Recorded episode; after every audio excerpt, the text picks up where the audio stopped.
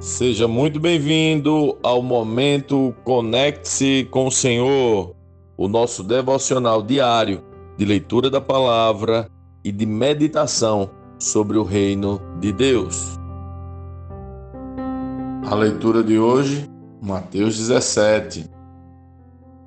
Seis dias depois, Jesus levou consigo Pedro e os dois irmãos, Tiago e João, até um monte alto Enquanto os três observavam, a aparência de Jesus foi transformada, de tal modo que seu rosto brilhava como o sol e suas roupas se tornaram brancas como a luz.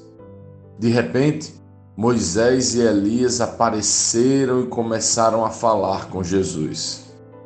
Pedro exclamou: Senhor, é maravilhoso estarmos aqui. Se quiser, Farei três tendas, uma será sua, uma de Moisés e a outra de Elias. Enquanto ele ainda falava, uma nuvem brilhante os cobriu e uma voz que vinha da nuvem disse: Este é meu filho amado, que me dá grande alegria.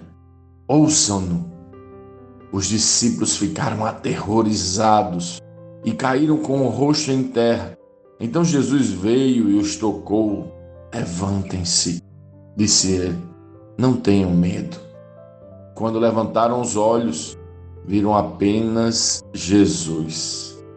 Enquanto desciam do monte, Jesus lhes ordenou: Não contem a ninguém o que viram até que o filho do homem ressuscite dos mortos. Os discípulos lhe perguntaram: porque os mestres da lei afirmam que é necessário que Elias volte antes que o Cristo venha? Jesus respondeu: De fato, Elias vem e restaurará tudo. Eu, porém, lhes digo: Elias já veio, mas não o reconheceram e preferiram maltratá-lo. Da mesma forma, também farão o filho do homem sofrer. Então, os discípulos entenderam que ele estava falando de João Batista. Ao pé do monte, uma grande multidão os esperava.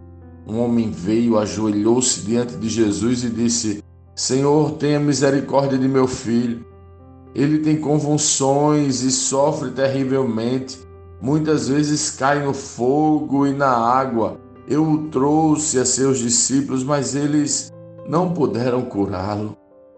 Jesus disse: geração incrédula e corrompida. Até quando estarei com vocês? Até quando terei de suportá-los? Tragam o menino para cá.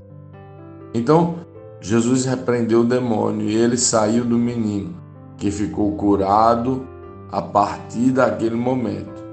Mais tarde, os discípulos perguntaram a Jesus em particular: Por que não conseguimos expulsar aquele demônio? Porque a sua fé é muito pequena, respondeu Jesus. Eu lhes digo a verdade: se tivessem fé, ainda que do tamanho de uma semente de mostarda, poderiam dizer este monte: mova-se daqui para lá, e ele se moveria. Nada seria impossível para vocês, mas essa espécie não sai senão com oração e jejum. Quando voltaram a se reunir na Galiléia, Jesus lhes disse: O filho do homem será traído e entregue em mãos humanas, será morto, mas no terceiro dia ressuscitará. E os discípulos se encheram de tristeza. Quando Jesus e seus discípulos chegaram a Cafarnaum, os cobradores de imposto do templo abordaram Pedro e lhe perguntaram: Seu mestre não paga o imposto do templo? Sim, paga respondeu Pedro. Em seguida, entrou em casa. Antes que ele tivesse a oportunidade de falar, Jesus lhe perguntou: O que você acha, Simão? O que os reis costumam fazer? Cobram impostos de seu povo ou dos povos conquistados? Cobram dos povos conquistados, respondeu Pedro. Pois bem, disse Jesus, os cidadãos estão isentos mas como não queremos que se ofendam, desçam até o mar e joguem o anzol. Abra a boca do primeiro peixe que pegar, e ali encontrará uma moeda de prata. Pegue-a e use-a para pagar os impostos por nós dois.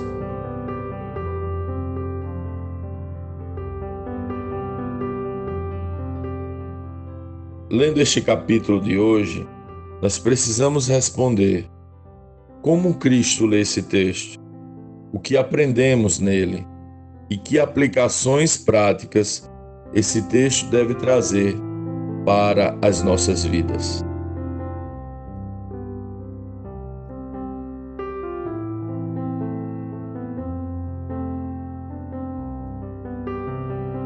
É, esse é um capítulo bem polêmico, não acha? Tem uns três pontos que precisam ser bem entendidos, bem encaixados a todo o Evangelho. Caso contrário, você pode ter uma percepção um pouco equivocada. Mas penso que devemos focar sempre na mensagem central que devemos assimilar. Em primeiro lugar, devemos entender que Jesus é superior a toda a lei e a todos os profetas. Na verdade, nele se cumprem e se satisfazem toda a lei e todos os profetas. Moisés e Elias estavam conversando com Jesus. Os discípulos pensam em fazer três tendas de adoração, mas a voz na nuvem brilhante que os envolve diz: Este é meu filho amado, que me dá grande alegria. Ouçam-no. É Jesus que dá alegria ao Pai, dá infinitamente maior alegria que Moisés e sua lei, e muito mais que Elias e seus profetas. Jesus é o Filho amado que dá grande alegria ao Pai. É para ele que devemos estender a tenda. A tenda era um lugar bem simbólico. Era um lugar secreto com o Senhor. Era assim que Pedro tinha aprendido. E por isso ele pensa logo: vamos armar tendas. O pai responde como se dissesse: faça tenda para o meu filho. Tenha um lugar secreto de adoração para meu filho. Ele me dá grande alegria. Você tem erguido diariamente uma tenda para habitação do Espírito do Senhor. Ele é digno desta honra e quando desfrutamos de Sua presença, algo diferente acontece. Neste capítulo, os discípulos que ficaram longe do monte não conseguiram resolver o problema de um pai desesperado que queria que eles expulsassem o demônio que estava sobre seu menino. Jesus diz que o problema deles era a pouca fé. E diz: Este mal, ao meu entender, de pouca fé, só sai com jejum e oração.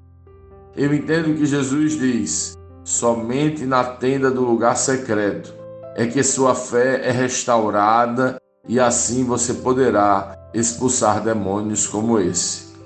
Essa pode ser uma interpretação própria, talvez, mas o fato é que na tenda do lugar secreto nós amamos o Senhor e somos aperfeiçoados por Ele. Mas sabe o que também acontece no lugar secreto, na relação com o Senhor?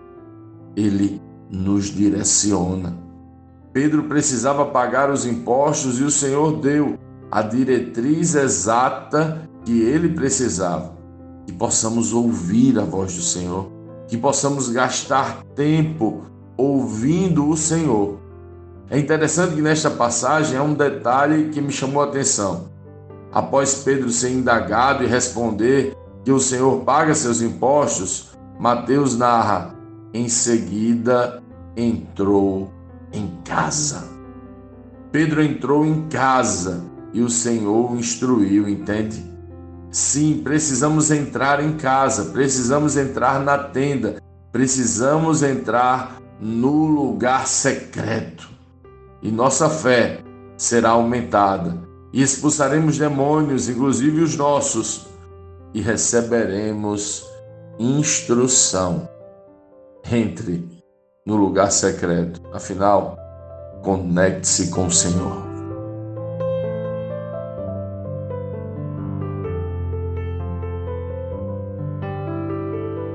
Sim, que bom ter você neste devocional e poder compartilhar o Evangelho.